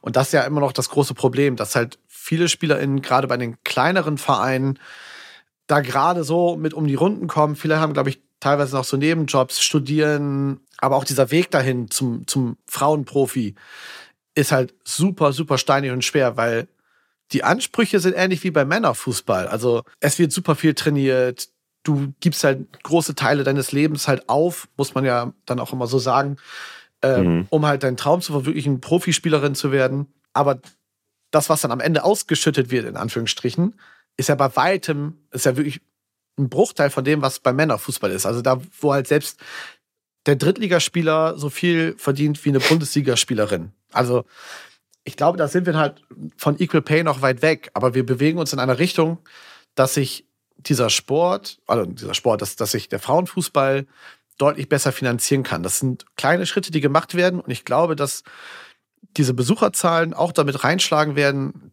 Ich denke mal, die werden in der folgenden Saison wieder ein bisschen sinken. Ist so meine Vermutung. Aber halt mhm. quasi nochmal so kurz absprachen, um dann äh, Fahrt aufzunehmen. Aber es bleiben halt viele hängen, weil die sehen, okay, gut, da wird attraktiver Fußball gespielt. Und das schlägt sich dann ja auch in in finanzieller Hinsicht auch nieder, sodass halt auch mehr Geld bei den Frauen dann landet. Mhm. Die Bundestrainerin Forst Tecklenburg sagt ja auch, dass sie gar nicht so sehr jetzt auf dieses Equal Pay gucken würde, sondern erstmal Equal Play fordert, also dass erstmal die Strukturen so geschaffen sind, auch in der Bundesliga, sodass die Spielerinnen da eben äh, auch wirklich Profis sein können. Ähm, damit würde ich das aber äh, auch mal abhaken und damit haben wir aus meiner Sicht so die Themen des Jahres abgehakt. Äh, Habe ich irgendwas vergessen? Ähm, wir hatten eine sehr schöne Basketball-EM. oh, ja, äh, stimmt. Deutschland im Halbfinale. Es gab ja dieses spannende Spiel gegen Griechenland. Es gab halt schon sehr, sehr viele schöne Ereignisse, traurige Ereignisse. Vettel hat sich ähm, aus der Formel 1 verabschiedet, der auch, wo wir nochmal kurz zurückgucken zum Thema Politik und, und Sport, der auch echt nie mit seiner Meinung hinterm Damm gehalten hat, der auch sich echt für viele Sachen eingesetzt hat und auch gesagt hat, ja, ich mache hier Sport in dem es halt um Öl und Geld geht, aber ich kritisiere das auch. Und gerade das finde ich, fand ich halt einfach ein schönes Zeichen, dass halt irgendwie so ein, so ein Sportler, auch so ein renommierter Sportler halt sagt, Leute, klar, es ist mein Sport, ich liebe ihn und ich würde ihn gegen nichts in der Welt austauschen. Gut, irgendwann macht man halt sein Karriereende, aber, aber ich finde halt, hier läuft sehr viel falsch. Und ich, der hat halt diese Plattform genutzt und auch für Sachen eingestanden. Und das fand ich halt immer sehr, sehr stark. Das war halt ein schöner Moment und dann auch eben so ein kleiner trauriger Moment, dass, dass so eine wirklich integre Person dann halt äh, so ein bisschen die Bühne verlässt. Ja, ansonsten, wie gesagt, ich sagte, Tour de France war super spannend, äh, auch aus deutscher Sicht mit Simon Geschke, der lange die Bergwertung angeführt hat, Lennart Kemner, der halt fast einen Etappensieg eingefahren hat, der kurz vom gelben Trikot war. Also da ist eine große Hoffnung im, im Radsport auch. Äh, nicht nur bei ihm, sondern auch bei vielen anderen äh, RadsportlerInnen, die halt äh, echt wahnsinnig gut waren. Ja, und worauf freust du dich als, als allerletzte Frage im, im nächsten Jahr? Also, weil so richtig groß, es gibt ja kein Olympia, es gibt ja keine WM, zumindest im Fußball. Äh, worauf kann man sich denn freuen? Auf eine ganz normale Bundesliga-Saison. Ja. Nein, also ich finde ich find diese Events immer super toll. Ich freue mich da mal sehr drüber. Ähm, aber es ist auch immer ein Riesenbuhai drumrum und dann ist es auch immer schön. Mhm. Und ich finde ja gerade dadurch, dass es nicht andauernd ist, macht, diese, macht es diese Momente ja auch so besonders. äh, wenn das halt wirklich jeden Jahr oder jedes Jahr oder jedes zweite Jahr eine WM wäre, dann würde dieser Charme äh, verloren gehen. Ich, ich finde das ganz gut, dass nach diesem vollen Jahr 2022 so ein kleines Verschnaufjahr 2023 kommt, man in Ruhe den Rest der Bundesliga-Saison schauen kann, ähm, den Anfang einer neuen Bundesliga-Saison. Vielleicht sehen wir einen tollen neuen DFB-Pokalsieger. Ich weiß es nicht. Äh, das steht ja noch alles in den Sternen. So wichtig die Debatte um Katar war, sie war auch irgendwann sehr anstrengend, weil, Ja, weil man sich halt damit stimmt. beschäftigen wollte und man wollte es doof finden und zu Recht doof finden, aber manchmal will man auch echt einfach nur den Sport sehen. Und für mich heißt es, dass wir hier weniger über Sport oder über, über irgendwelche Events reden müssen, wo ich gar keine Ahnung von habe. Deswegen vielen Dank dir, Arne, äh, dass du mich unterstützt hast und dass du äh, deine ganze Kompetenz hier reingelegt hast. Ich fand es richtig interessant tatsächlich. Ja, freut mich. Äh, war auch sehr angenehm, nochmal quasi für mich selbst diesen Ballast eines anstrengenden Sportjahres so von der Seele zu reden. Und für mich ist das jetzt auch so der, der kleine, aber feine Abschluss. Jetzt werde ich noch ein bisschen Darts-WM gucken, äh, so nebenbei. Und dann langsam besinnlich ins neue Jahr gleiten. Ja, mach's gut, danke dir, ciao. Vielen Dank, ciao. Jo, und das war's für diese Folge. Nächste Woche geht's weiter mit dem Jahresrückblick in den Themen Politik, Ausland und Wirtschaft. Ich glaube, bei den Themen brauchen wir alle nochmal ein bisschen Einordnung. Deswegen finde ich es da gut, auch nochmal mit Experten zu sprechen. Und das ja, wird's dann nächste Woche geben. Jetzt wünsche ich euch aber erstmal ein wunderschönes Weihnachtsfest, falls es nicht schon rum ist, oder auch einfach schöne Feiertage.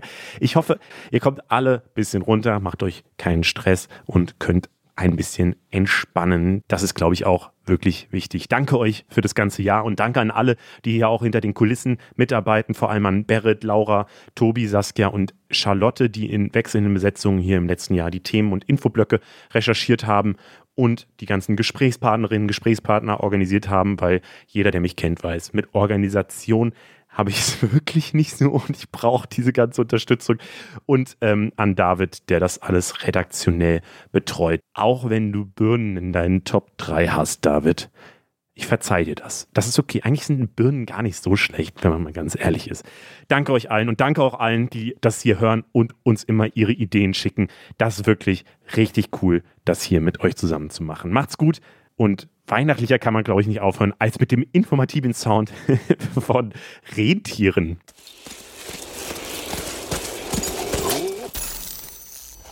Ciao.